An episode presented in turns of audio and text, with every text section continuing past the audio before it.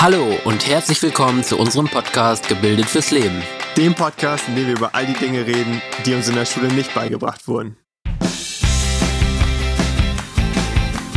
Ja, ursprünglich sollte sich diese Folge mit dem Thema Selbstbewusstsein befassen, aber dann ist uns aufgefallen, dass Menschen mit dem Begriff doch ziemlich verschiedene Dinge assoziieren und wir den Begriff deswegen konkreter definieren wollen.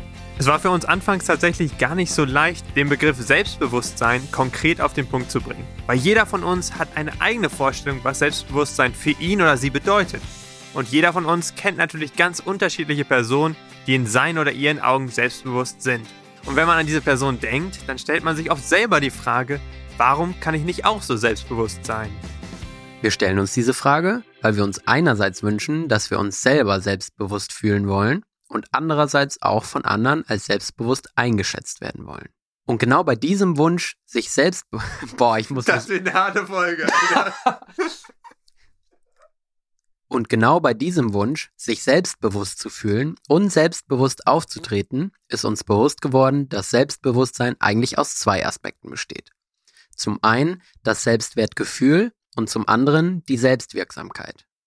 Und da diese beiden Begriffe sehr abstrakt sind, haben wir uns dazu entschieden, in dieser Folge erstmal nur das Selbstwertgefühl zu behandeln. In dieser Folge reden wir deswegen erstmal darüber, was das Selbstwertgefühl überhaupt ist und wie man es stärken kann. Und in der nächsten Folge geht es dann darum, was Selbstwirksamkeit ist und auch wie man das verbessern kann. Fangen wir also mit dem Thema Selbstwertgefühl an. Sprechen wir jetzt also erstmal über das Selbstwertgefühl. Genauso wie bei den Begriffen Selbstbewusstsein und Selbstwirksamkeit gibt es auch bei dem Begriff Selbstwertgefühl viele verschiedene Definitionen. Unserer Meinung nach besteht das Selbstwertgefühl aus Aspekten wie Selbstannahme und Selbstakzeptanz. Also, dass du dich erst einmal einfach so akzeptierst, wie du bist, mit deinen Stärken und Schwächen. Genauso glaubt ein Mensch mit einem hohen Selbstwertgefühl, dass er oder sie es wert ist und es verdient, glücklich zu sein.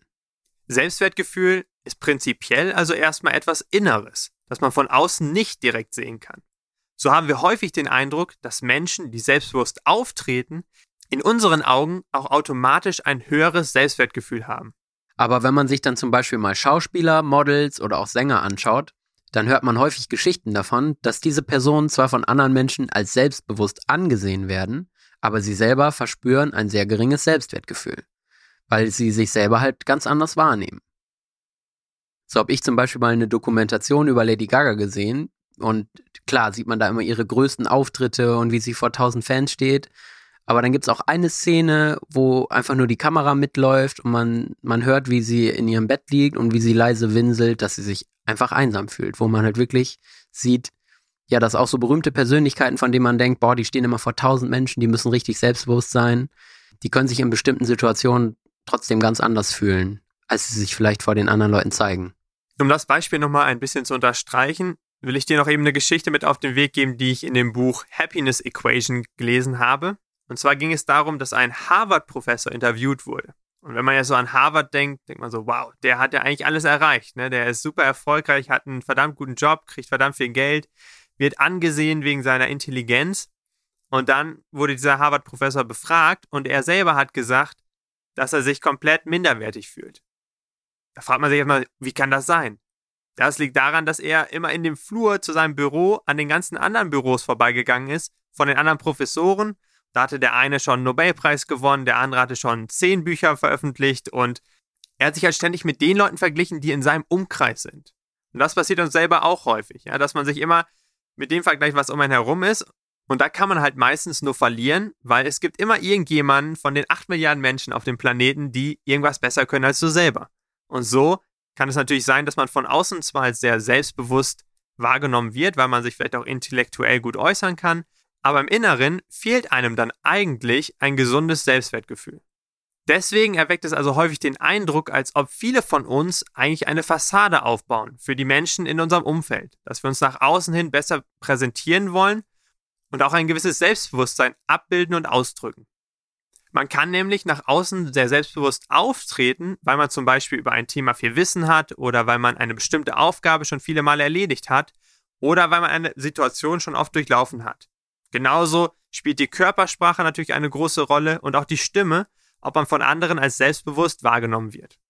Und genau diese Beispiele oder diese Aspekte, die mit dem eigenen Verhalten zu tun haben, die spielen für das Selbstwertgefühl erstmal keine Rolle, sondern die sind vielmehr im Bereich der Selbstwirksamkeit.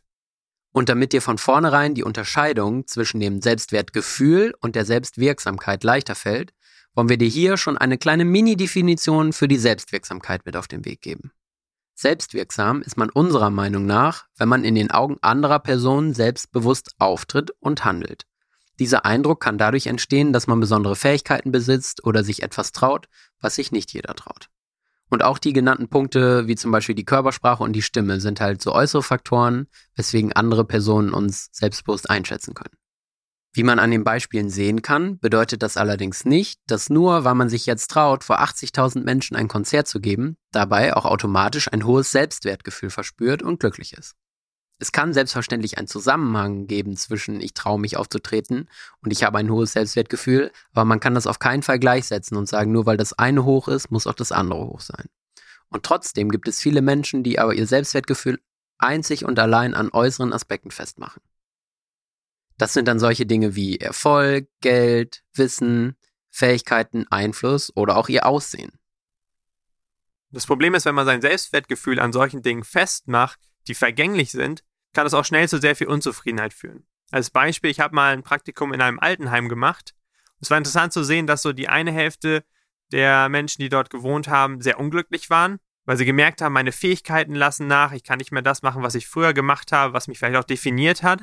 Oder auch mein Aussehen, das ist nicht mehr so, wie es früher mal war und man ist mit sich selber unzufrieden. Und auf der anderen Seite hat man dann Menschen, die einfach die Situation, die Situation akzeptiert haben und mit sich von vornherein zufrieden waren, ohne diese ganze externe Bestätigung, die man jetzt vielleicht nicht mehr bekommt, die man aber früher im Berufsleben bekommen hat. Dass sich bestimmte Dinge oder unsere Fähigkeiten und Bestätigungen, die wir von anderen erhalten, sich auf unser Selbstwertgefühl auswirken, ist ganz natürlich. Da wir unser Selbst auch immer in der Interaktion mit unserer Umwelt entwickeln, ist dieser Austausch auch sehr wichtig. Allerdings darf diese Anerkennung und Bestätigung anderer niemals allein unser Selbstwertgefühl definieren. Weil wenn man sich sehr über sein Äußeres definiert und das im Alter irgendwann nicht mehr so ist, wie es mal mit 25 war, und man sein Selbstwertgefühl daran hängt, wird man im Laufe der Zeit immer unzufriedener werden. Und gerade deswegen ist es, wenn man sich die Frage stellt, wie man sein Selbstwertgefühl beeinflussen und vor allem natürlich auch stärken kann, wichtig, dass man sich primär mit den inneren Sachen beschäftigt. Also es geht nicht um die äußeren Einflüsse, sondern du musst dich mit dir selbst beschäftigen. Also mein Selbstwertgefühl ist das, was ich über mich denke und für mich empfinde und nicht das, was andere Personen über mich denken und für mich empfinden. Als Beispiel, man kann von anderen geliebt werden und sich dennoch selber nicht als liebenswert ansehen oder sich selber keine Liebe entgegenbringen. Oder man kann die Erwartungen anderer erfüllen und selber dennoch nicht stolz auf sich sein. Oft hat man dann nämlich ganz eigene Maßstäbe oder Erwartungen an sich selbst, wo man dann sagt, komm Mensch, ich muss noch ein bisschen besser werden, noch ein bisschen mehr machen, um auch diesen Erwartungen gerecht zu werden. Und das, obwohl andere vielleicht von meinen eigenen Leistungen schon begeistert sind. Unser Selbstwertgefühl wird also nicht durch die Bestätigung anderer geschaffen, sondern es ist viel entscheidender für das Selbstwertgefühl, wie wir die äußeren Faktoren bewerten. Ein kleines Beispiel. Du bist auf einer Party und jemand sagt dir, dass du eine tolle Person bist. Im ersten Moment freust du dich natürlich über so ein Kompliment, weil wer mag denn keine Komplimente?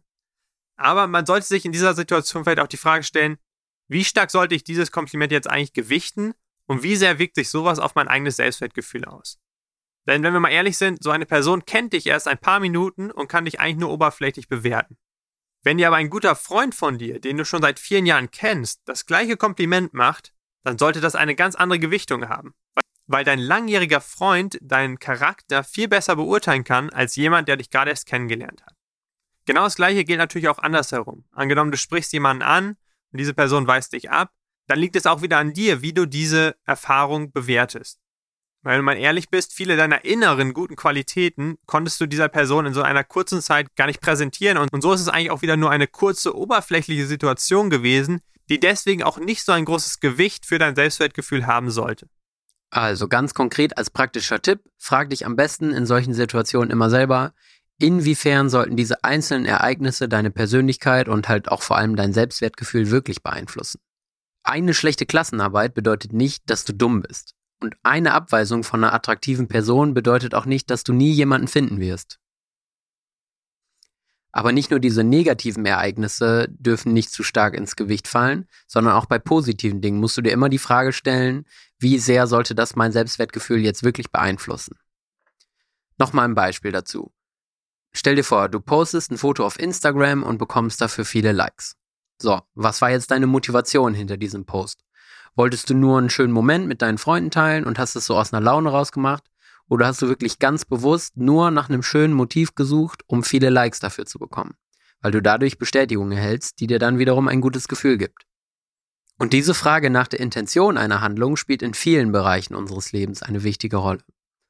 Hast du dir nur das neue iPhone gekauft, um andere Leute zu beeindrucken? Und arbeitest du nur so hart für einen guten Abischnitt, damit andere dich bewundern? Es ist also wichtig, dass du dich von diesen äußeren Einflüssen versuchst auf keinen Fall abhängig zu machen. Natürlich können all diese Dinge dazu beitragen, dass wir uns kurzfristig besser fühlen. Aber sich wohl zu fühlen ist nicht das gleiche wie ein hohes Selbstwertgefühl zu haben. Und bevor wir euch jetzt gleich ein paar Möglichkeiten mit auf den Weg geben, wie man sein Selbstwertgefühl wirklich steigern kann, wollen wir uns erst einmal anschauen, wodurch sich eigentlich eine Person auszeichnet, die ein hohes Selbstwertgefühl besitzt. Wie verhält sich diese und wie interagiert diese mit ihrem Umfeld? Und eine Person, die sich mit dieser Thematik besonders gut auskennt, ist Nathaniel Brandon. Der es mit seinem Buch Die sechs Säulen des Selbstwertgefühls bis auf die New York Times Bestsellerliste geschafft hat.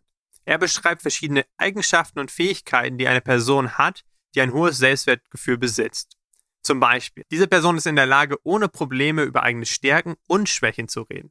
Sie ist offen gegenüber ihren eigenen Schwächen und sie hat auch kein Problem, mal einen Fehler zu machen und hat auch nicht immer dieses Verlangen, jeden Fehler oder jedes Fehlverhalten rechtfertigen zu müssen.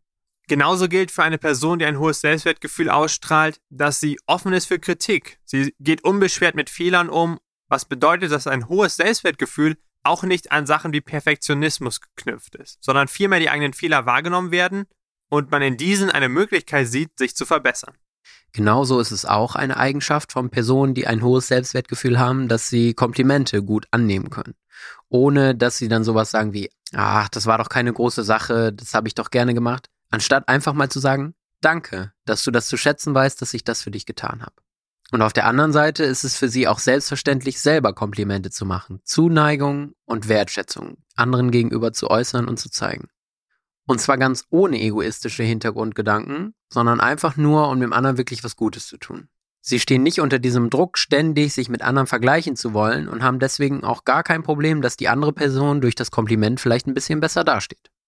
Und genau in den gleichen Punkt spielt auch die Tatsache rein, dass sie überhaupt kein Problem damit haben, auch mal über sich selber zu lachen. In diesem Sinne also auch vielleicht einfach eine humorvolle Art haben, um mit ihren Fehlern umzugehen. Genauso zeichnet sich eine Person mit hohem Selbstwertgefühl dadurch aus, dass sie flexibel mit neuen Herausforderungen umgehen kann und auch gerade unter starken Stressbedingungen eine gewisse Ausgeglichenheit bewahren kann. Dazu zählt auch gerade dieses Thema der Veränderung. Viele Menschen haben Probleme, sich an neue Dinge zu gewöhnen, neue Dinge zu lernen und die Vergangenheit hinter sich zu lassen. Ja, sie hängen an dem, was sie schon kennen und wo sie sich sicher fühlen und mit denen sie sich identifizieren können. Und im Gegensatz dazu zeichnet sich eine Person mit hohem Selbstwertgefühl dadurch aus, dass sie eine neugierige Haltung besitzt gegenüber neuen Ideen, Erfahrungen und auch der Möglichkeit, mal die eigene Komfortzone zu verlassen. Ein weiterer Punkt von solchen Menschen ist, dass sie einen ausgeprägten Realitätssinn haben. Das heißt, sie können ihre eigenen Fähigkeiten auch realistisch einschätzen. Bei manchen Menschen ist es nämlich so, die setzen sich total unrealistische Ziele, sagen sich zum Beispiel, okay, komm, in der nächsten Mathearbeit schreibe ich eine 2. Dann erreichen die das aber nicht, schreiben halt doch wieder die 4 wie immer und sagen dann, siehste, ich habe doch gewusst, es klappt sowieso nicht mit der 2. Ich kann einfach kein Mathe. Obwohl ich ja vielleicht eigentlich sogar mehr gelernt habe und mir wirklich das Ziel gesetzt habe, die 2 zu schaffen. Sie kommen aber nicht auf die Idee zu sagen, ja, okay, vielleicht muss ich ja mal an meiner Lernstrategie was ändern oder mir einfach mal Tipps oder Hilfe von anderen Personen holen. Und ein Punkt, der da auch direkt mit reinspielt, ist die Kreativität. Weil dann kann ich mich ja zum Beispiel auch von anderen inspirieren lassen. Wie lernen die? Wie gehen die das vielleicht an? Aber auch wenn man selber mal auf eine neue Idee kommt, dann ist es wichtig, dass die nicht immer gut sein müssen. Ich kenne zum Beispiel einen YouTuber, der schreibt jeden Tag einen Song. Und der sagt sich ja auch nicht, ich schreibe jetzt jeden Tag einen Welthit, sondern der sagt sich, ich schreibe im Jahr 365 Songs und von denen sind 90% Mist, 5% okay und 5% richtig gut. Und dieses Beispiel zeigt, dass es wichtig ist, einen ausgewogenen Realitätssinn zu haben und auch eine gute Balance zwischen Zuversicht und Furcht. In der Psychologie wird unter anderem davon gesprochen, dass unser Verhalten von zwei verschiedenen Richtungen motiviert sein kann. Einerseits handelt man so, dass man stets versucht, Misserfolg zu vermeiden. Das würde bedeuten, dass man zum Beispiel bei YouTube wirklich nur die Lieder hochlädt, wo man glaubt, dass sie wirklich gut sind. Und andererseits gibt es den Wunsch nach Erfolg, der unser Verhalten beeinflusst. Einerseits kann man danach handeln, dass man stets versucht, Misserfolg zu vermeiden. Das heißt, man würde sich nie trauen, irgendwie neue Sachen auszuprobieren. Oder man würde auch nie sich trauen, ein YouTube-Video hochzuladen, wo man glaubt, oh, das ist vielleicht nicht gut genug oder da werde ich von Leuten kritisiert. Das heißt, man geht nie dieses Risiko ein, Misserfolg zu erleben. Und gleichzeitig nimmt man sich natürlich auch die Chance, Erfolge zu erhalten und positive Erlebnisse zu machen. Und auf der anderen Seite steht dann der Wunsch nach Erfolg, der einen auch motivieren kann, bestimmtes Verhalten zu zeigen. Dass man gerade nach Misserfolgen auch nicht aufgibt und sagt, ah, ich kann das ja eh nicht, sondern stattdessen nach neuen Strategien sucht, um weitere Erfolge zu erhalten. Und noch ein letzter Punkt, der besonders wichtig ist für solche Menschen, die ein hohes Selbstwertgefühl haben, ist, dass sie auch sehr kooperationsbereit sind und dass sie viel Empathie gegenüber anderen zeigen können und auch Mitgefühl haben. Und bevor man überhaupt anderen gegenüber empathisch sein kann, muss man zuallererst sich selbst Mitgefühl zeigen können. Das klingt komisch, aber vielen Menschen fällt es schwer, sich selber zu loben. Sie sind sich selber der strengste Kritiker und haben auch sehr hohe Ansprüche an sich selbst. Und dieser Punkt spielt auch eine Rolle, wenn man dazu neigt, diese unrealistischen Vorstellungen oder Wünsche dann auch auf andere zu übertragen. Zum Beispiel, wenn man sich in einer Beziehung irgendwas wünscht von dem Partner, was er gar nicht erfüllen kann, weil das total unrealistisch ist. Und deswegen ist es für den sozialen Umgang wichtig, dass man sich erstmal selber annehmen kann und nicht immer so kritisch mit sich selber ist, weil die Art und Weise, wie wir mit anderen Menschen umgehen und interagieren, ist der Spiegel der eigenen Beziehung zu sich selbst. Das heißt, wenn wir selber mit uns schon unzufrieden sind und es uns auch schwerfällt, uns selber zu loben, dann schaffen wir das mit anderen erst recht nicht. Das Problem ist allerdings, dass viele Menschen diesen Ratschlag, du musst dich selber annehmen, zwar durchaus verstehen und dem zustimmen würden, aber ihn nicht wirklich emotional annehmen können. Das bedeutet, man kann sich zwar sagen, dass man gut genug ist und das auch so meinen, aber wenn man es nur denkt und es einen selbst im Inneren nicht wirklich bewegt, ist die Veränderung nur oberflächlich und wird nicht lange anhalten. Man kann also noch so viele Ratschläge hören oder Selbsthilfebücher lesen, aber letztendlich muss man selber ein Gefühl entwickeln, dass man gut genug ist, so wie man ist. Ein kognitives Verstehen reicht dabei leider nicht aus. Emotionale Erkenntnis kommt vor allem durch innere Reflexion und Selbsterkenntnis. Man muss also bewusst über die unangenehmen Dinge, Probleme, Ängste und so weiter nachdenken.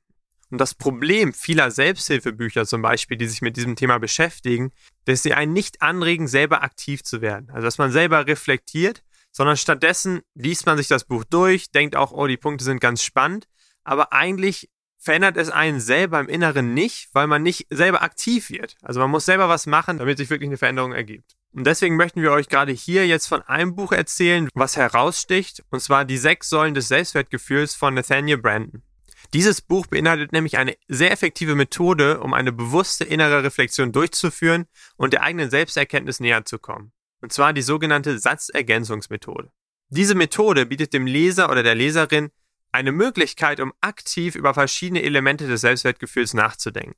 Diese Methode regt dich dazu an, selber aktiv über verschiedene Elemente des Selbstwertgefühls nachzudenken und zu reflektieren. Dabei sollst du vorgegebene Satzanfänge intuitiv vervollständigen, um dir das ein bisschen klarer zu machen, will ich dir hier ein, zwei Beispiele mit auf den Weg geben. In dem gesamten Buch gibt es insgesamt bestimmt 200 Satzanfänge, die einen zur eigenen Selbstreflexion anregen sollen. Und wenn man sich wirklich die Zeit nimmt, einen Großteil dieser Fragen ehrlich für sich zu beantworten, kommt man dem, was einen wirklich ausmacht, einen riesigen Schritt näher. Und somit wird sich automatisch auch das eigene Selbstwertgefühl weiterentwickeln. Damit du dir konkret und besser vorstellen kannst, wie diese Satzanfänge aufgebaut sind, will ich dir schon mal hier zwei Beispiele mit auf den Weg geben. Zum Beispiel findet sich in dem Buch der folgende Satzanfang. Wenn der Sinn meines Lebens hier auf Erden nicht nur darin besteht, den Erwartungen anderer gerecht zu werden, dann Punkt, Punkt, Punkt. Das heißt, jetzt liegt es an dir, diesen Satz zu vervollständigen. Wie würde sich dein Leben verändern, wenn die Erwartungen anderer dich nicht mehr so sehr beeinflussen? Oder ein zweiter Satzanfang sieht so aus. Wenn ich bereit wäre, Ja zu sagen, wenn ich Ja sagen möchte, zum Beispiel zu meinen Wünschen und Bedürfnissen, und Nein zu sagen, wenn ich Nein sagen möchte, dann Punkt, Punkt, Punkt. Also wie würde sich dein Leben verändern, wenn du häufiger den Mut aufbringen würdest, wirklich zu den Dingen Ja zu sagen, die dir wichtig sind und die dir auf dem Herzen liegen. Und auch mal zu dem Nein zu sagen, worauf du eigentlich keine Lust hast, aber was vielleicht andere von dir erwarten. Und genau diese Satzanfänge findet man am Ende von jedem großen Kapitel im Buch. Und natürlich bestehen diese sechs großen Kapitel im Buch aus den sechs Säulen des Selbstwertgefühls. Die erste Säule beschreibt Nathaniel Brandon als die Fähigkeit, selber bewusst leben zu können. Die zweite, sich selbst anzunehmen. Die dritte, eigenverantwortlich zu leben. Die vierte, sich selbstsicher zu behaupten. Die fünfte, zielgerichtet zu leben. Und die sechste, persönliche Integrität. Mit den ersten drei Säulen werden wir uns in dieser Folge intensiv beschäftigen. Die vierte Säule, sich selbstsicher behaupten, werden wir in der nächsten Folge zum Thema Selbstwirksamkeit behandeln. Und mit der fünften und sechsten Säule, zielgerichtet Leben und persönliche Integrität, haben wir uns schon in unserer dritten Podcast-Folge näher beschäftigt, als wir über die Themen Ziele und Werte gesprochen haben. Ja, und wie Tim gerade schon gesagt hat, wollen wir uns mit den ersten drei Säulen jetzt nochmal ein bisschen genauer beschäftigen. Und ich stelle dir jetzt erstmal ein bisschen was zu der ersten Säule vor, bewusst leben. Dass man bewusster leben soll, davon hast du bestimmt auch schon gehört. Das geht in letzter Zeit auch häufiger mal durch die Medien und wird auch häufig mit solchen Begriffen wie Achtsamkeit zusammengebracht. Bei Achtsamkeit denkt man vielleicht an Yoga oder Meditieren, aber so spirituell ist der Begriff gar nicht. Aber was damit eigentlich gemeint ist, ist, dass man seine Aufmerksamkeit ganz bewusst auf einen bestimmten Aspekt lenkt. Beim Yoga lenkt man seinen Fokus zum Beispiel auf seinen Körper, auf seine Körperhaltung, aber vielleicht auch so ein bisschen auf die innere Ruhe. Und beim Meditieren richtet man seinen Fokus auf das Hier und Jetzt, möchte die ganzen äußeren Faktoren mal so ein bisschen vergessen und sich ganz auf sich besinnen. Aber nicht nur in diesen Bereichen spielt Achtsamkeit eine Rolle, sondern auch im ganz alltäglichen Leben ist Achtsamkeit von Bedeutung. Denn Achtsamkeit ist im Prinzip immer nur eine bewusste Entscheidung, sich auf bestimmte Aspekte intensiv zu fokussieren. Also sollte man sich auch im alltäglichen Leben immer wieder die Frage stellen, worauf möchte ich denn meinen Fokus setzen? Und um dir das jetzt mal ein bisschen praktisch näher zu bringen, wollen wir mit dir eine kleine Aufgabe machen. Und zwar geht es darum, dass du dich einfach mal umschaust, dort wo du gerade bist. Und zwar guck mal nach allen Dingen, die blau sind. Alles, was blau ist. Schau dich um. Irgendwas, was blau ist. Versuch so viele Sachen zu finden, wie es geht. Guck einfach nach blau, nach allem, was blau ist. Guck mal vor dir, hinter dir, über dir, unter dir. Okay, und jetzt geht es darum, dass du deine Augen schließt. Schließ deine Augen und denk jetzt mal an all die Dinge um dich herum, die rot sind. Das wird dir jetzt wahrscheinlich erstmal schwerfallen. Mit ein bisschen überlegen werden dir vielleicht sogar ein, zwei Sachen einfallen. Aber das fällt dir jetzt so schwer, weil dein Fokus natürlich ganz woanders lag. Dein Fokus war darauf ausgerichtet, blaue Dinge zu finden. Und dort, wo unser Fokus liegt, das ist meistens auch das, was wir bewusst wahrnehmen. Und das erklärt zum Beispiel auch, warum unsere Idole und unsere Vorbilder meistens so scheinbar perfekt für uns erscheinen. Weil unser Fokus eigentlich immer nur auf den positiven Aspekten, Eigenschaften und Qualitäten dieser Person liegen. Aber um wirklich ein realistisches Bild über eure Vorbilder und Idole zu erhalten, ist es wichtig, auch mal den Blick oder den Fokus auf die potenziellen Probleme zu werfen. Überleg dir doch mal, warum ist ein Leben als YouTube-Star oder als Startup-Unternehmer vielleicht doch nicht so toll, wie es immer aussieht? Und wo wir jetzt schon über Perspektivwechsel reden, versuch du einfach selber mal deine eigene Perspektive auf dich selbst zu verändern. Weil das Problem ist, allzu oft sehen wir an uns immer nur unsere Defizite. All die Dinge, die nicht funktionieren, in denen wir nicht gut genug sind. Und stattdessen versuch mal den Fokus auf die positiven Aspekte auszurichten. Was sind deine Stärken? Was kannst du gut? Wofür bewundern dich andere Leute? Und was wissen sie an dir zu schätzen? Und ich bin wirklich fest davon überzeugt, dass du immer etwas finden wirst, worauf du stolz sein kannst und wofür du dankbar sein kannst. Also stell dir einfach mal die Frage, was läuft gerade gut in deinem Leben? Und falls du trotzdem der Überzeugung sein solltest, dass es in deinem Leben eigentlich nichts gibt, worauf du stolz sein kannst, auch wenn ich das nicht glaube, dann denk ruhig nochmal fünf Minuten länger nach. Und falls dir dann immer noch nichts einfällt, dann ist es wohl notwendig, den Fokus mal auf deine Erwartungen zu richten. Weil diese sind dann höchstwahrscheinlich viel zu hoch und zu unrealistisch. Und das Problem mit diesen unrealistischen Erwartungen und Perspektiven auf unser eigenes Leben ist, dass wir dazu tendieren, uns selber zu manipulieren, indem wir unsere Erfolge und unsere Leistung kleiner machen, als sie eigentlich sind. Und in solchen Situationen würden wir uns dann sagen, ach, das war doch nur Glück oder ach, das kriegt doch jeder hin, keine große Sache. Das bedeutet also, wenn du mehr Selbstwertgefühl verspüren willst, dann besteht ein wichtiger erster Schritt darin, deinen Fokus zu verändern. Allerdings ist das manchmal gar nicht so einfach. weil wir schon jahrelang die Gewohnheit aufgebaut haben, uns mit anderen zu vergleichen und dann nur ihre Stärken und unsere Schwächen zu sehen. Und gerade deswegen ist es so wichtig, um diese Gewohnheit zu verändern, dass man sich Zeit nimmt, um den eigenen Fokus bewusst neu auszurichten und auch an sich selber die positiven Aspekte zu sehen. Und diese Neuausrichtung ist immer eine bewusste Entscheidung, eine Frage des Willens. Worauf richte ich den Fokus, wenn ich mich mit anderen Menschen vergleiche? Inspirieren und motivieren mich die anderen Menschen, dass ich mir selber mehr zutraue und mehr erreichen möchte? Dann ist alles super. Aber wenn der Vergleich dich stattdessen runterzieht, dann läuft was falsch.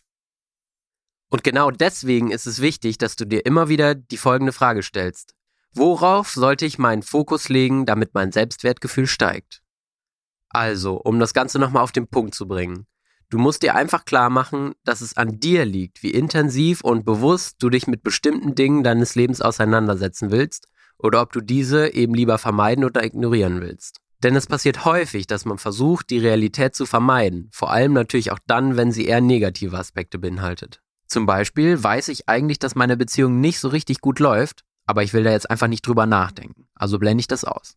Oder zum Beispiel, ich weiß, ich bin nicht glücklich mit meinem momentanen Leben, aber ich möchte auch jetzt gerade über keine Alternativen nachdenken. Und nicht darüber nachdenken, wie ich mich verändern könnte. Und häufig rechtfertigt man das damit, dass man einfach sagt, ach, die Zeit wird das schon richten, in Zukunft wird sich das schon irgendwie von ganz alleine verbessern, ohne dass ich dafür irgendwas tun muss. Und der Punkt Bewusstleben will genau gegen diese Einstellung vorgehen und genau zu gegenteiligem Handeln führen. Also was ist konkret damit gemeint? Zum Beispiel sollten wir Probleme und Fehler nicht ignorieren, sondern versuchen sie wirklich bewusst wahrzunehmen, daraus unsere Konsequenzen zu ziehen und dann auch wirklich zu handeln.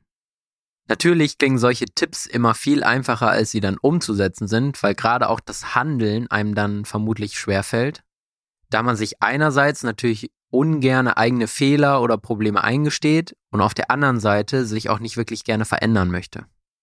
Aber genau diese beiden Punkte sind essentiell wichtig, um ein gesundes und starkes Selbstbewusstsein zu haben. Der Aspekt des bewussten Wahrnehmens bezieht sich eher auf das Selbstwertgefühl und das Handeln zielt dann eher auf die Selbstwirksamkeit ab, über die wir in der nächsten Folge genauer reden wollen. Und ein häufiges Problem, was bei der Umsetzung dieser Punkte auftritt, ist, dass wir genau gegenteilig handeln. Wir setzen unseren Fokus eben gerade nicht auf die Probleme, die wir haben, sondern versuchen unsere Gedanken auf andere Dinge zu richten und uns mit anderen Sachen abzulenken. Zum einen lassen wir uns natürlich gerne durch die Medien ablenken, sei es einfach nur Fernsehen zu gucken und sich berieseln zu lassen oder eine Runde zu zocken oder vielleicht auch ein Buch zu lesen.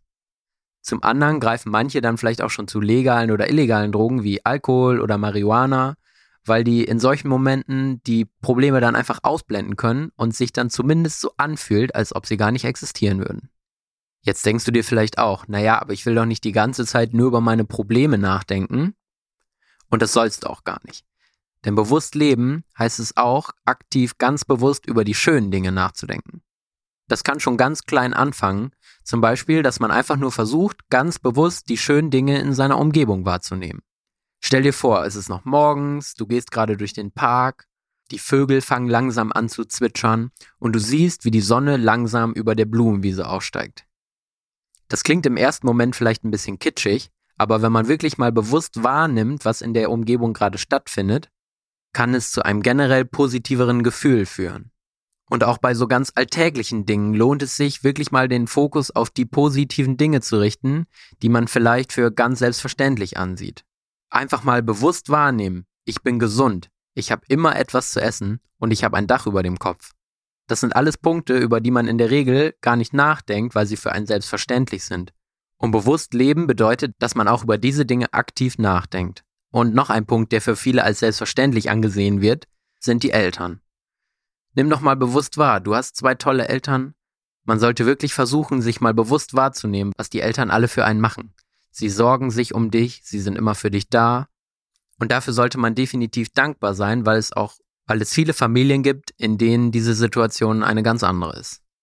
Und auch Nathaniel Brandon hat in seinem Buch die Wichtigkeit dieser Themen erkannt, da er sich auch in seiner Satzergänzungsmethode darauf bezieht. So findet man dort zum Beispiel den Satzanfang, wenn du dich dazu entscheidest, deine wichtigsten Beziehungen bewusster zu erleben, auch wenn es nur 5% mehr sind, dann Punkt, Punkt, Punkt. Also was könntest du dann anders machen? Was würdest du anders machen? Zum Beispiel, wenn du annimmst, dass du in einer romantischen Beziehung bist und mal wirklich bewusst darüber reflektierst, wie läuft die Beziehung eigentlich? Was haben wir in letzter Zeit so gemacht?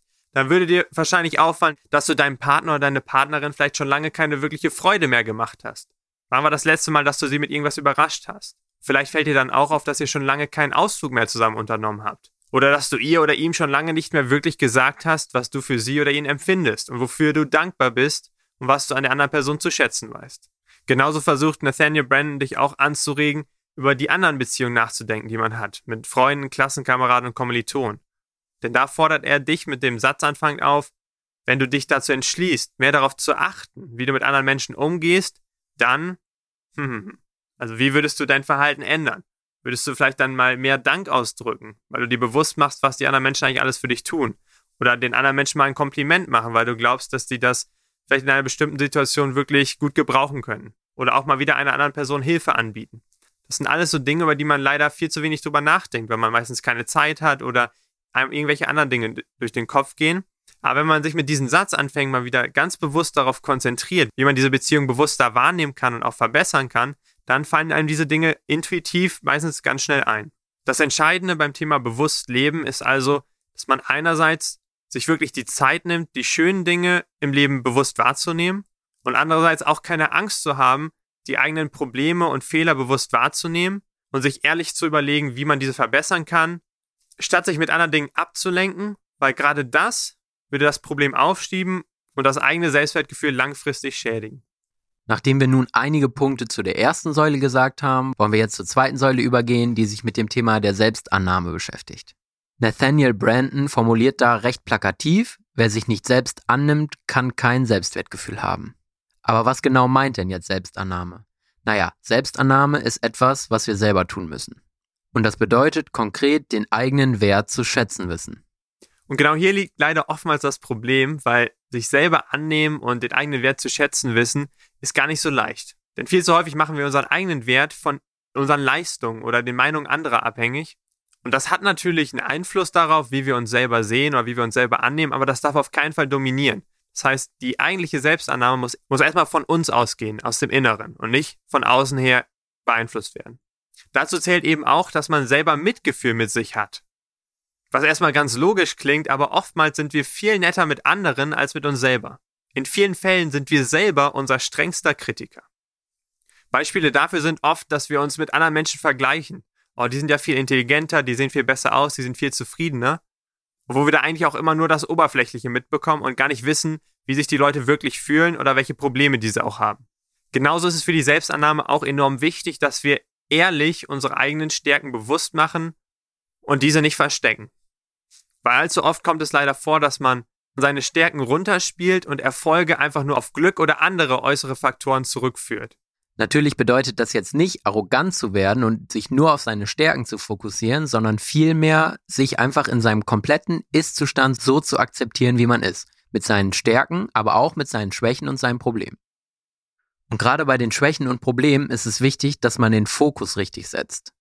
Wenn ich zum Beispiel unzufrieden mit meinem Körper bin oder denke, dass ich vielleicht nicht intelligent genug bin, dann ist es nicht okay, dass ich einfach sage, naja, ich bin halt einfach dick und ich akzeptiere das so, wenn man sich deswegen eigentlich unwohl fühlt und es einen ärgert. Stattdessen solltest du den emotionalen Widerstand erst einmal akzeptieren. Also, es ist okay, dass ich aktuell mit dieser oder jenen Sache meines Lebens nicht zufrieden bin. Ich akzeptiere also nicht, dass ich dick bin, sondern dass es mich ärgert, dass ich dick bin. So, warum ist das jetzt wichtig? Naja, dieses negative Gefühl musst du erstmal akzeptieren, um dir dann bewusst zu machen, dass du das negative Gefühl eigentlich loswerden möchtest. Auf den ersten Blick scheint das total logisch zu sein, das zu tun, aber allzu oft reflektiert man eben über das zu dick sein, aber nicht über das negative Gefühl, welches den Zustand des Dickseins überhaupt erst als negativ bewertet. Um das ein bisschen deutlicher zu machen, will ich dir mal eben ein Beispiel mit an die Hand geben. Und zwar muss man nämlich unterscheiden.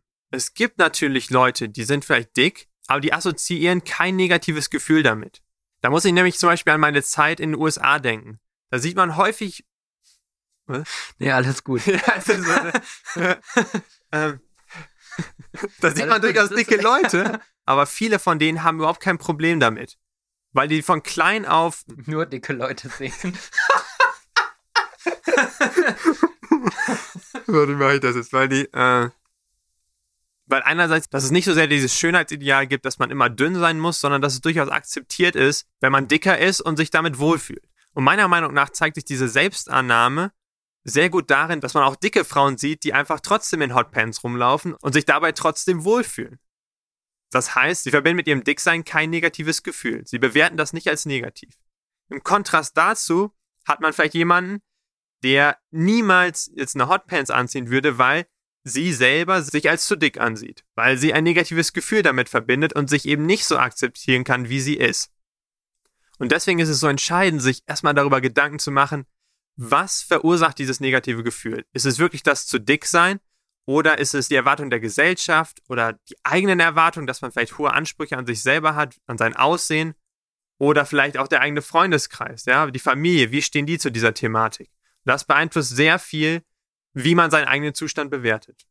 Und das Problem bei dieser Sache ist, dass wenn so ein negatives Gefühl da ist, kann man das nicht einfach ignorieren und sich sagen, naja, es gibt ja auch andere Leute, die mit dieser Situation zufrieden sind, dann kann ich das ja auch. Weil es wird immer wieder Situationen geben, in denen sich dieses negative Gefühl zu Wort meldet.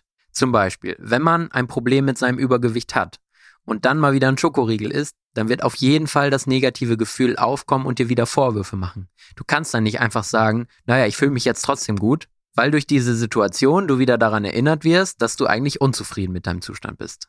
Es geht also darum, den Fokus auf das Unzufriedensein zu richten und zu akzeptieren, dass dieses Unzufriedensein existiert. Zu akzeptieren, dass da ein negatives Gefühl ist. Daraus ergeben sich jetzt zwei Handlungsoptionen, um dieses negative Gefühl loszuwerden. Auf der einen Seite kannst du dir jetzt natürlich versuchen einzureden, dass du mit deinem Ist-Zustand, also im Beispiel mit deinem Körper, zufrieden bist. Und das kann dir auch durchaus helfen, selbstbewusster aufzutreten. Aber das Selbstbewusstsein ist erstmal nur oberflächlich da. Und das negative Gefühl an sich existiert ja immer noch, weil du der Ursache nicht entgegengewirkt hast. Sodass es immer wieder diese Situationen gibt, in denen das negative Gefühl aufkommt, du dich also schlecht fühlst. Woran liegt das? Naja, deine oberflächliche Akzeptanz ändert nichts an deinem Selbstwertgefühl. Und du bist innerlich immer noch genauso verletzlich, wenn dich jemand auf diese Problematik anspricht. Auch wenn du versuchst, es nach außen hin nicht mehr so zu zeigen. Du bekämpfst also die Symptome deines Problems, aber nicht die Ursache. Das heißt, wenn jetzt jemand auf dich zukommt und dir sagt, dass du dick bist, oder selbst wenn du nur den Eindruck hast, dass sich jemand über dein Defizit bzw. dein Gewicht lustig macht, reicht das schon aus, um das negative Gefühl wieder bei dir auszulösen und dich in deinem Selbstwertgefühl zu verletzen. Obwohl du vielleicht sogar einen guten Konterspruch parat hast, sodass du dennoch selbstbewusst wirkst. Deswegen ist es auf der anderen Seite viel gesünder und förderlicher, wenn du das negative Gefühl akzeptierst. Es ist einfach so, wenn dich jemand dick nennt, dann kränkt dich das und dagegen kann man erstmal nichts tun. Da hilft auch kein Ignorieren oder Schönreden. Du musst also versuchen, die Ursache anzugehen. Den Grund dafür, warum du dieses negative Gefühl hast. Und damit du die Ursache des negativen Gefühls reduzieren kannst, musst du dagegen angehen und handeln, auch wenn es unangenehm und schwierig ist.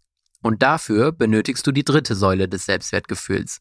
Diese ist laut Nathaniel Brandon das eigenverantwortliche Leben.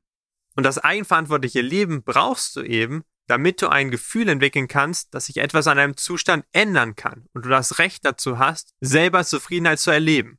Du musst dir also bewusst machen, dass du dein Leben selber kontrollierst. Und gerade das setzt voraus, dass du die Verantwortung für dein Handeln und das Erreichen deiner Ziele übernimmst. Das heißt, du übernimmst die Verantwortung für dein Leben und für deine Zufriedenheit. Du bist also verantwortlich für deine Entscheidungen und dein Handeln. Das heißt natürlich nicht, dass du für alles verantwortlich bist, was dir in deinem Leben widerfährt. Und deswegen brauchst du dir natürlich keine Vorwürfe für die Dinge machen, die außerhalb deines Einflussbereiches liegen. Aber für die meisten Aspekte deines Lebens gilt, du musst die Verantwortung übernehmen. Und du musst dich dazu bekennen, dass du bestimmte Entscheidungen getroffen hast und willentlich gehandelt hast. Und dies gilt nicht nur für die Vergangenheit, sondern auch für die Gegenwart und für die Zukunft. Und es ist deswegen auch erstmal wichtig, dass du nicht nur Verantwortung für dein Handeln übernimmst, sondern vor allem auch für die Ergebnisse, die aus deinem Handeln resultieren.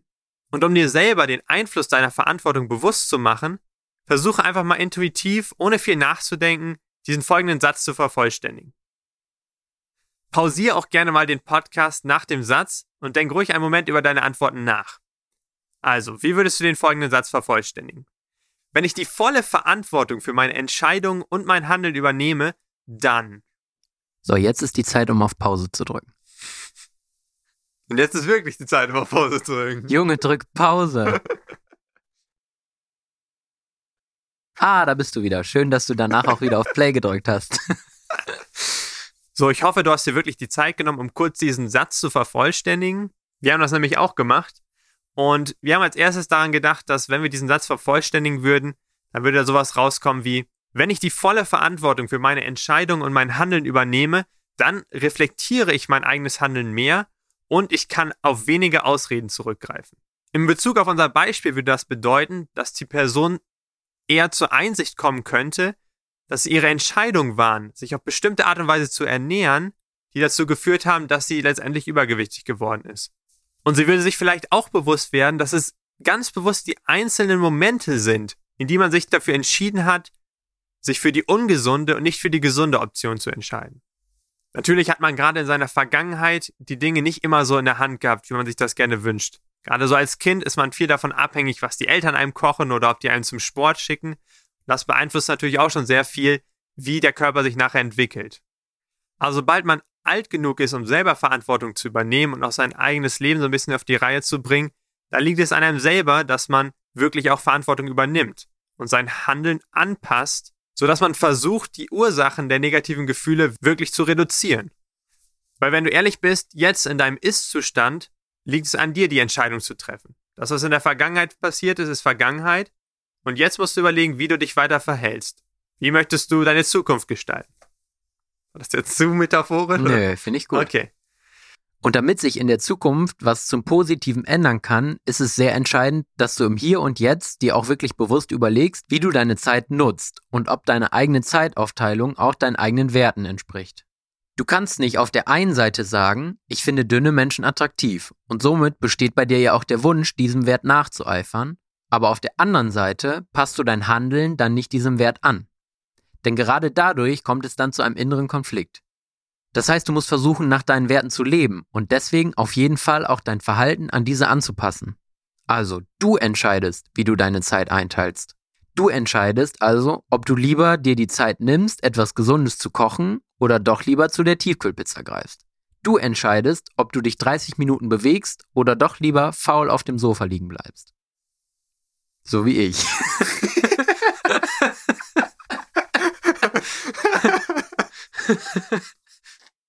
Und wo wir jetzt gerade schon über Werte reden, es ist natürlich auch immer wichtig, sich klar zu machen und zu reflektieren, welche Werte man überhaupt vertritt. Welche Werte sind dir denn wichtig? Und gleichermaßen sollte man sich auch überlegen, welche Werte habe ich eigentlich nur unbewusst von anderen übernommen, obwohl sie vielleicht gar nicht meinen eigenen Vorstellungen entsprechen und für mich eigentlich gar keine Bedeutung haben. Wenn du genau zu dem Thema nochmal ein paar mehr Infos haben möchtest, dann kann ich dir auf jeden Fall unsere dritte Folge von unserem Podcast empfehlen, wo wir das Thema Werte nochmal näher behandeln. So, und jetzt wollen wir dir noch einen dritten weiteren Punkt mit auf den Weg geben, der auch in Verbindung steht mit einem eigenverantwortlichen Leben. Und zwar die Fähigkeit, selber aktiv und bewusst zu handeln. Das heißt, du musst dir bewusst machen, dass du selbst für dein persönliches Glück, deinen Erfolg und deine Gesundheit verantwortlich bist. Niemand außer dir ist verantwortlich dafür, dich glücklich zu machen, oder dir Erfolg zu gewährleisten. Als Beispiel. Du wirst nie glücklich in einer Beziehung werden, wenn du davon ausgehst, dass dein Partner oder deine Partnerin dafür verantwortlich ist, dafür zu sorgen, dass du glücklich bist. Denn das Problem dabei ist, dass sie dein Bedürfnis nach Zufriedenheit nie für dich erfüllen können. Das wäre utopisch, weil sie selber keine perfekten Menschen sind, genauso wenig wie du perfekt sind. Wir alle werden Fehler machen und es wird zu Konflikten kommen und wir werden die andere Person früher oder später enttäuschen. Und deswegen ist es generell erstmal wichtig, dass man selber die Verantwortung für das eigene Glück übernimmt. Natürlich soll das jetzt nicht heißen, dass dein Partner oder deine Partnerin nicht zu deinem Glück beitragen wird. Ganz im Gegenteil. Es soll nur heißen, dass du deine Zufriedenheit niemals 100% von deinem Partner oder deiner Partnerin abhängig machen solltest. Genau das gleiche gilt auch für andere Bereiche in deinem Leben. Bei der Arbeit, in der Familie oder mit Freunden. Und natürlich tragen diese auch zu deiner Zufriedenheit und zu deinem Glück bei, aber auch hier gilt wieder, du hast die Verantwortung für dein eigenes Glück. Und das heißt, du darfst diese Verantwortung für dein Glück nicht auf diese Bereiche übertragen. Dass du erwartest, dass dein Job dich immer glücklich machen wird oder deine Eltern oder deine Partnerin oder dein Partner oder auch deine Freunde.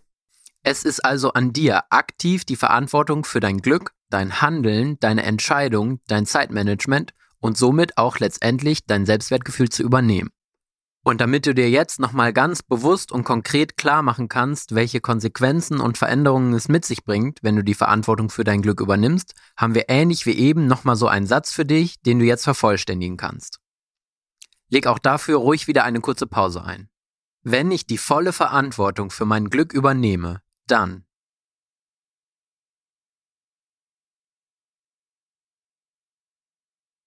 Wir haben den Satz so vervollständigt. Wenn ich die volle Verantwortung für mein Glück übernehme, dann bin ich weniger abhängig von anderen und ich kann aktiv dafür sorgen, dass ich in einen glücklichen Zustand komme.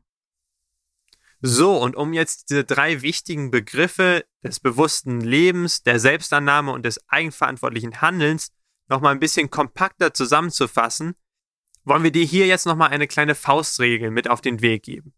Diese Faustregel kommt aus dem Buch von Jack Canfield, The Success Principles. Und zwar beschreibt Jack Canfield in seinem Buch die folgende Faustregel. E plus R ist gleich O. Das klingt jetzt erstmal sehr abstrakt. Und mathematisch. ja, ist gut. Aber ist es wirklich nicht. Also das E in dieser Formel steht für ein Event. Ein äußeres Ereignis, was auf dich einwirkt. Das kann schlechtes Wetter sein, das kann eine schlechte Note in der Schule sein, das kann auch positive Events sein, das kann eine Beleidigung von anderen Personen sein, alles Mögliche. Und diese Dinge können wir nicht kontrollieren. Die wirken ständig in unserem Leben auf uns ein, aber sie sind nicht in unserer Hand. So, diese Events oder Ereignisse werden immer kombiniert mit dem Er, mit unserer Reaktion. Und das ist genau der Part, den wir in der Hand haben. Es liegt immer an uns, wie wir darauf reagieren. Als Beispiel. Schlechtes Wetter, es regnet. Die meisten von uns sind dann genervt. Aber wenn wir uns mal kleine Kinder angucken, die sind super begeistert. Die würden am liebsten in jede große Pfütze reinspringen und sind voller Freude, weil sie anders auf dieses Event reagieren. Und an diesem simplen Beispiel siehst du auch, wie entscheidend die Reaktion für das O ist, was am Ende rauskommt, und zwar das Outcome, das Ergebnis. Das kleine Kind, was positiv auf den Regen, auf das Ereignis reagiert, hat am Ende auch ein positives Ergebnis. Das heißt, es ist zufrieden, es ist glücklich, es ist begeistert. Bei uns sieht das dann anders aus, weil wir eine negative Reaktion auf das Ereignis zeigen und dementsprechend auch ein negatives Ergebnis rauskommt. Wir sind genervt, weil wir jetzt mit dem Fahrrad durch den Regen fahren müssen oder sonstiges. Das heißt, es liegt an euch, wenn euch jemand kritisiert und sagt, dass ihr dumm, fett, nicht schlau genug, nicht attraktiv genug seid, ist es an euch, wie ihr darauf reagiert. Entweder stimmt ihr dieser Aussage zu und ihr hört auf eure kleine innere Stimme, die immer alles anzweifelt und übertrieben selbstkritisch ist, und ihr gebt der Person recht und bestätigt euch selber im Sinne von, ja, ich bin ja wirklich nicht attraktiv. Oder aber ihr reagiert auf die Art und Weise, dass ihr sagt, ach, was interessiert mich eigentlich die Meinung von diesem Idioten? Der kennt mich nicht und der bewertet mich nur oberflächlich, der weiß gar nicht, was meine Qualität und meine Stärken sind. Das heißt, meine Reaktion besteht darin, dass ich dem Ereignis viel weniger Bedeutung zuspreche, da ich das Ergebnis auch deutlich positiver ausfällt. Und das folgende Zitat von Eleanor Roosevelt bringt das nochmal richtig schön auf den Punkt, gerade in Bezug auf die negativen Ereignisse. Und zwar sagt sie, niemand kann dir ohne deine Zustimmung das Gefühl geben, minderwertig zu sein. Das heißt, dieses negative Gefühl von Minderwertigkeit entsteht immer erst durch deine eigene Reaktion, durch deine eigene Bewertung der Umstände und der Ereignisse. Und um diese Faustregel jetzt nochmal ein bisschen konkreter und greifbarer zu machen, haben wir noch zwei Beispiele für dich, die wir rausgesucht haben. Das erste ist wirklich ein lebendes Beispiel. Und zwar geht es um Nick Vujicic. Ja, der Name klingt ein bisschen kompliziert, deswegen steht er nochmal in den Show Notes. Was hat es mit Nick auf sich? Nick ist eine Person, die ohne Arme, Hände und ohne Beine geboren wurde. Und wie ihr euch schon denken könnt, war er als Kind natürlich immer sehr unzufrieden und sein größter Wunsch war irgendwie, in Anführungsstrichen, normal zu sein und eben auch wie alle anderen Arme und Beine zu haben. Aber dann irgendwann hat's bei ihm Klick gemacht und er hat sich halt gesagt, okay, es gibt Dinge im Leben, die kann man nicht beeinflussen. So wie ich jetzt nun mal ohne Hände und Beine geboren wurde. Da kann ich halt nichts dran ändern. Aber ich kann ändern, wie ich auf diese Umstände reagiere. Und er hat dann treffend formuliert, dass nicht deine Umstände dich und deine Zukunft definieren, sondern wie du mit diesen Umständen umgehst. Und mittlerweile ist Nick schon zu einer kleinen Berühmtheit geworden, wenn man das so sagen möchte. Und er hält auch schon vor vielen Leuten dann immer echt beeindruckende Reden, wo er halt genau versucht, diese Message rüberzubringen und die Leute zu inspirieren und dazu anzustiften, ihre Reactions, also ihre Reaktion auf die Umstände, die sie nicht beeinflussen können, so anzupassen, dass das Endergebnis positiver wird. Und jetzt zu unserem zweiten Beispiel. Dieses Beispiel ist von Viktor Frankl, einem jüdischen Psychiater und Neurologen, der zur Zeit des Naziregimes gefangen genommen wurde und ins KZ nach Auschwitz gebracht wurde. Trotz der schweren Umstände im KZ versuchte Frankel stets das Beste aus seiner Situation zu machen. Letztendlich hat er das KZ sogar überlebt und hat danach viele seiner Erfahrungen in einem Buch gesammelt, das den Titel trägt Trotzdem Ja zum Leben sagen. Und eine Erkenntnis, die er gemacht hat während seiner Zeit im KZ und die er erwähnt, handelt davon, dass er der Meinung ist, dass alles von einem Menschen genommen werden kann, außer einer Sache quasi die letzte menschliche Freiheit. Und diese ist, die eigene Haltung zu wählen. In jeder erdenklichen Situation. Das heißt, die eigene Haltung ist quasi die eigene Reaktion auf die äußeren Umstände. Und das kann niemals von einem weggenommen werden. Das bedeutet also auch, wenn wir nicht mehr in der Lage sind, die Umstände zu verändern, dann bleibt uns nur noch die Möglichkeit, uns selber zu verändern und die Art und Weise, wie wir auf sie reagieren. Jeder Einzelne hat also die Wahl. Man kann sich entweder fragen, warum die Welt so ungerecht ist oder warum die Dinge nie funktionieren, wie man sich das vorstellt und einfach aufgeben. Oder wir wählen die Alternative, die Viktor Franke gewählt hat, der selbst im KZ versucht hat, das Beste daraus zu machen, indem er andere Mitgefangene psychologisch betreut hat und stets versucht hat, so auf die Umstände zu reagieren, sodass die Zeit im KZ für ihn erträglicher wurde. So, was haben uns die zwei Beispiele jetzt gezeigt? Naja, die Art und Weise, wie wir mit unserem Umfeld interagieren und auf dieses reagieren, wirkt sich enorm auf unser Selbstwertgefühl aus. Aber natürlich ist diese Einstellung gegenüber unserem Umfeld eine Übungssache. Du wirst nicht von jetzt auf gleich super unabhängig auf alles in deiner Umgebung reagieren können und somit nur noch gute emotionale Ergebnisse erzielen. Stattdessen ist es ein Prozess. Ein Prozess, der viel mit Selbstreflexion zu tun hat. Nachdem ich das erste Mal die Formel ergeb Ergebnis gleich Richtig, Ereignis Mann. plus Reaktion, weil man kann die auch umstellen. Minus. minus Ergebnis gleich. Stimmt. Ereignis gleich Outcome minus Reaktion. Und plötzlich ergibt es gar keinen Sinn mehr. Okay. so. Nachdem ich das erste Mal die Formel Ereignis plus Reaktion gleich Ergebnis gehört hatte, fiel mir immer erst im Nachhinein auf, dass ich in dieser oder jenen Situation ja auch einfach anders hätte reagieren können. Und diese Momente werden dir immer häufiger bewusst werden. Bis du dann so weit bist, dass du dich in der Lage fühlst, direkt in einer Situation dich bewusst für eine vorteilhafte Reaktion zu entscheiden. Das ist also der erste praktische Tipp, den wir dir aus dieser Folge mitgeben wollen. Versuche stets deine eigene Reaktion bewusst wahrzunehmen und diese je nach Ereignis und Situation so anzupassen, dass du positivere Ergebnisse erzielst. Ein weiterer praktischer Tipp, um dein Selbstwertgefühl zu steigern, besteht darin, einfach mal eine Liste zu schreiben mit all den Dingen, die positiv an dir sind. Schreib wirklich alles auf, was dir einfällt. Und dann kannst du, wenn du Lust hast, diese Liste vorlesen und dich währenddessen aufnehmen. Und diese Audiodatei kannst du dann immer anhören, bevor du eine Herausforderung oder eine schwierige Situation angehst es kann zum Beispiel eine mündliche Prüfung sein oder eine Situation, in der du gerne auf einen Jungen oder ein Mädchen zugehen möchtest. Durch diese Übung kannst du dir auf jeden Fall selber Mut machen und deine eigenen Stärken nochmal hervorrufen, anstatt dich wieder nur auf die Defizite zu konzentrieren. Und sollte dir diese ganze Übung schwer fallen, also selber positive Qualitäten aufzuschreiben, dann überleg doch einfach mal, was würden andere an dir positiv hervorheben? Was schätzen andere Leute an dir? So, und nun zum Abschluss noch eine dritte und überaus wichtige Möglichkeit, um dein Selbstwertgefühl zu stärken. Stell die richtigen Fragen. Auch wenn es schwer vorzustellen ist, aber die Fragen, die wir stellen, haben einen enormen Einfluss auf unsere Emotionen. Woran liegt das? Nun ja, unser Gehirn ist quasi wie ein Supercomputer. Jedes Mal, wenn du ihm eine Frage stellst, wird er dir auf jeden Fall eine Antwort liefern. Das Problem ist nur, dass unser Gehirn nicht differenzieren kann, welche Antworten gut oder schlecht für uns sind. Hier ein paar Beispiele, um das alles etwas konkreter zu machen. Du bist in einer Beziehung und fragst dich vielleicht irgendwann mal, warum tut mein Freund, meine Freundin so selten etwas Romantisches oder etwas Schönes für mich? Vielleicht beantwortest du die Frage damit, dass du sagst, ah, er oder sie muss im Moment einfach nur viel lernen oder arbeiten. Das wird in Zukunft bestimmt wieder besser. Oder ich glaube, ich bin ihm oder ihr nicht mehr so wichtig. Er verbringt halt lieber seine Zeit damit, Videospiele zu spielen oder sich mit seinen Freunden zu treffen. Und diese Antworten können sich hochsteigern, bis hin zu, ich glaube, er oder sie liebt mich nicht mehr. Und mal ganz ehrlich, fröhlich und optimistisch wärst du bei so einer Antwort bestimmt nicht. Nun das Gegenbeispiel. Bevor du dir darüber den Kopf zerbrichst, was nicht gut läuft, solltest du dir erstmal über die Stärken deiner Beziehung bewusst werden. Frag dich also erstmal, wofür bin ich dankbar in meiner Beziehung? Weswegen liebe ich meinen Partner oder meine Partnerin? Und die Antworten, die auf diese Fragen folgen, lenken dich direkt in eine ganz andere Richtung. Angenommen, eure Stärke in der Beziehung ist, offen und ehrliche Kommunikation zu führen.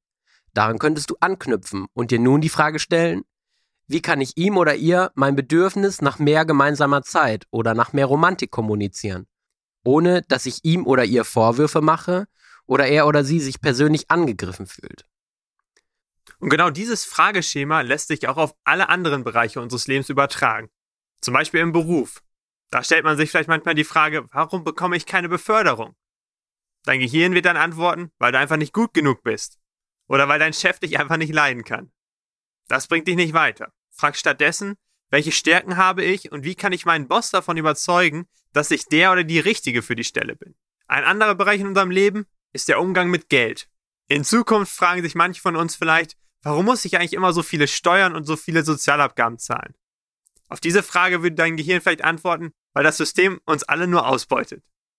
Aber macht dich diese Antwort glücklicher, deine Abgaben zu zahlen? Nein. Kannst du auf diese Weise was an deiner Situation ändern? Nein. Also frag stattdessen mal, was ist eigentlich positiv daran, Steuern und Sozialabgaben zu zahlen? Dadurch ist zum Beispiel die Bildung in Deutschland quasi umsonst vor allem, wenn du das mal mit anderen Ländern vergleichst. Das Rechtssystem ist relativ verlässlich und auch das Gesundheitssystem übernimmt im Krankheitsfall den Großteil der Kosten. Also doch eigentlich gar nicht so schlecht.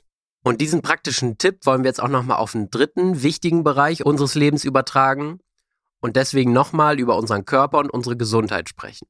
Denn auch gerade in diesem Bereich ist es wichtig, sich die richtigen Fragen zu stellen. Häufig stellen wir uns nämlich da nicht die richtigen Fragen, sondern eher sowas wie, Warum bin ich immer noch so dick und schaffe es einfach nicht abzunehmen?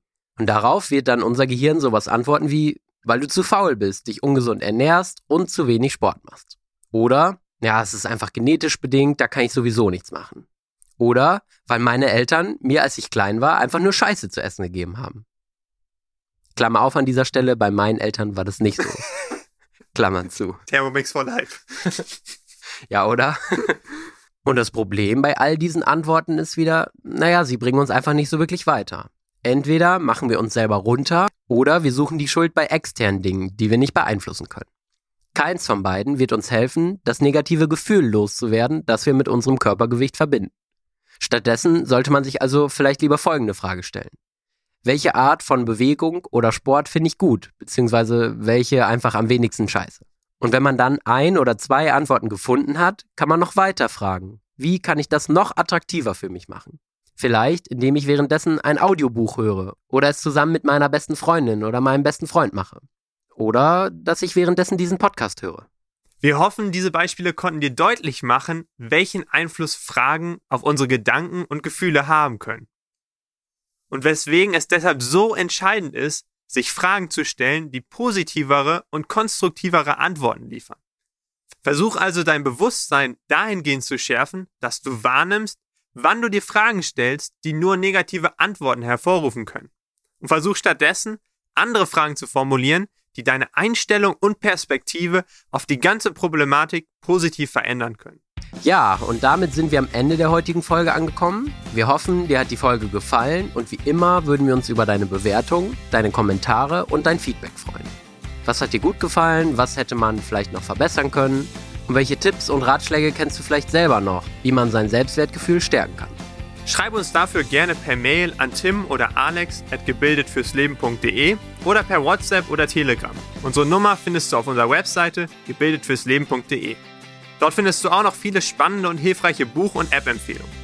die uns sehr geholfen haben, das echte Leben zu meistern. Und wir freuen uns natürlich schon, wenn du in der nächsten Folge wieder mit dabei bist, wenn wir über das Thema Selbstwirksamkeit reden und uns unter anderem mit der Frage beschäftigen, wie kannst du den Mut dazu aufbringen, wirklich die Dinge zu tun, die bisher noch außerhalb deiner Komfortzone lagen. Also bis dahin, Bella ciao.